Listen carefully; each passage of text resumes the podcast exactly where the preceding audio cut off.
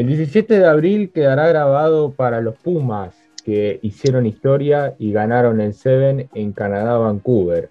El equipo comandado por Santiago Gómez Cora logró el tercer oro en la historia de los Pumas Seven, cortando una racha de 13 años, venciendo a la final a Fiji por 29 a 10.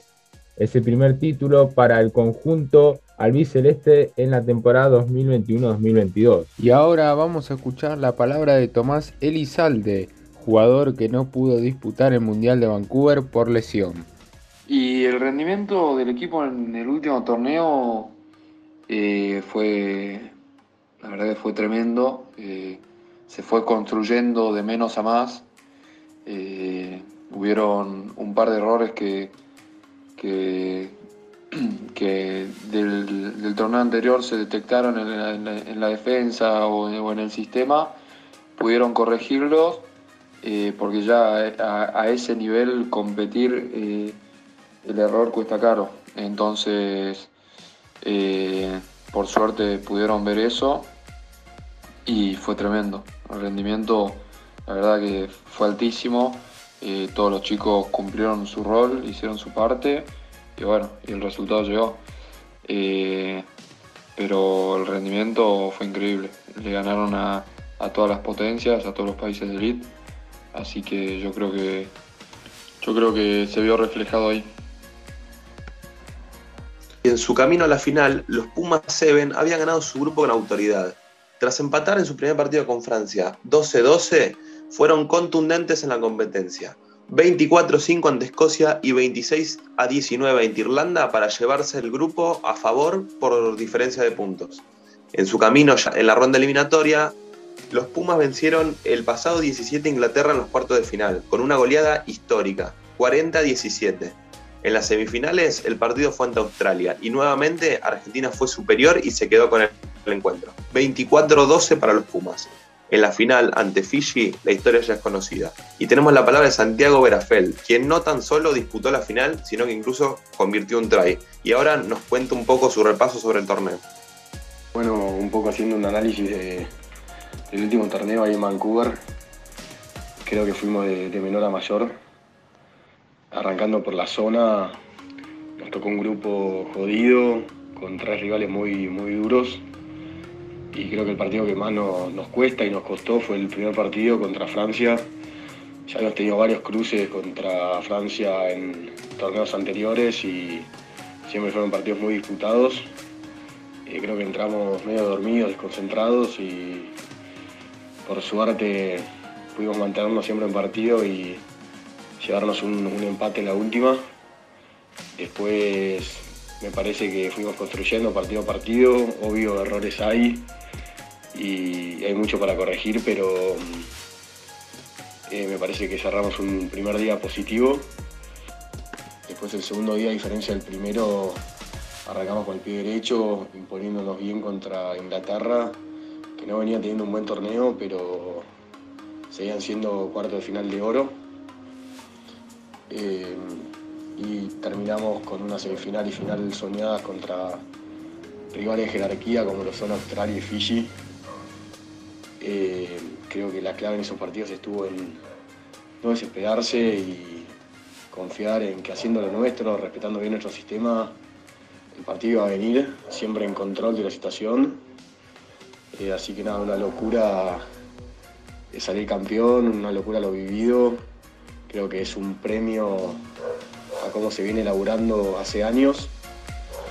Así que nada, muy lindo, muy lindo también que, nos hayan venido a recibir los chicos que se quedaron acá, nuestras familias a Ezeiza. Una, una linda sorpresa eso.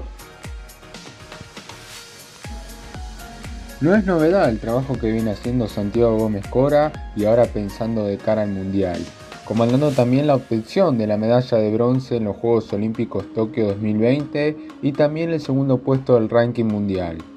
Ahora vamos a escuchar la opinión de Jorge Búsico, periodista de La Nación especializado en rugby, su visión en esta mano de trabajo que está haciendo Santiago Gómez Cora. Em, yo creo que el título que acaban de conseguir los Pumas em, en Canadá es producto de un trabajo que se viene haciendo hace muchos años un trabajo muy serio y a conciencia y a largo plazo, comandado por, por, quien más sabe de Seven en la Argentina, que es Santiago Gómez Cora. Santiago viene trabajando desde hace muchos años en la UAR probando distintos planteles, distintos tipos de jugadores, em, de distintos tipos de físico. Em, no fue bueno el comienzo, eh, no tuvo resultados eh, rápidos, pero bueno, en la UAR tuvieron el tino y, la buena idea de seguir eh, confiando en ese proceso. Em, en Río de Janeiro, en la primera en la primera experiencia de los Juegos Olímpicos. El equipo no tuvo una buena actuación, de todos modos estuvo muy cerca de pasar a pelear por una medalla, de pasar a las semifinales, eh, pero no, no, fue una buena actuación. Y sin embargo, eh, Santiago continuó en la conducción, siguió buscando alternativas y el primer gran fruto, por decirlo de alguna manera, llegó en los Juegos de Tokio alcanzando una medalla y, además con actuaciones eh, muy, muy buenas. Eh, hacía rato que venía arañando el oro en este Seven, en este circuito de Seven. Eh, en uno se lesionó Moneta, que es el hombre clave, pero pese a que el, plantel se ha renovado, después de Tokio, algunos jugadores se han ido al 15, han entrado otros nuevos. Eh, el equipo sigue con, la misma tónica, mejorando día a día y la verdad que hoy por hoy es la mejor eh, plataforma de competencia profesional que tiene la Argentina, ¿no? los Pumas 7. Así que creo que tiene mucho para crecer. Eh, ahora se viene el Mundial, yo creo que Argentina puede cumplir una muy buena actuación en el Mundial y también en los próximos Juegos Olímpicos que van a ser en París. Así que bueno, yo creo que ahí fue, fue clave eh, Agustín Pichot, que apostó mucho al Seven y apostó a, Santiago Gómez Cora. Y bueno, y los resultados están a la vista. No es algo casual, sino es un proceso a largo plazo que no empezó bien, pero que, se tuvo la confianza como para seguir por ese camino, sabiendo que en algún momento los resultados iban a llegar.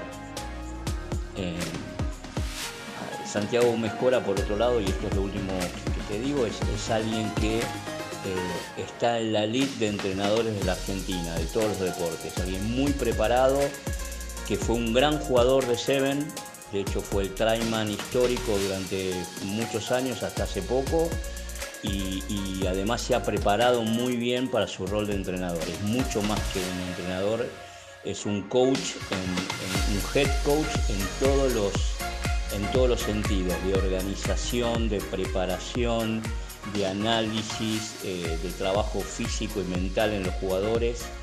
Y bueno, la verdad que este premio que han tenido en Vancouver es súper merecido. Después de firmar esta histórica conquista en tierras canadienses, los Pumas Seven defenderán su medalla de oro el próximo fin de semana del 20 al 22 de mayo en la ciudad francesa de Toulouse para disputar la anteúltima fecha del calendario 2021-2022. Los Pumas tendrán la durísima tarea de no solamente consolidarse en el segundo puesto, sino de también meterle presión a Sudáfrica, que hoy en día se encuentra en el codiciado primer puesto del mismo. Así, los Pumas 7 buscarán conseguir por primera vez en su historia consagrarse como campeones generales de todo el torneo y seguir haciendo historia en el Rugby 7.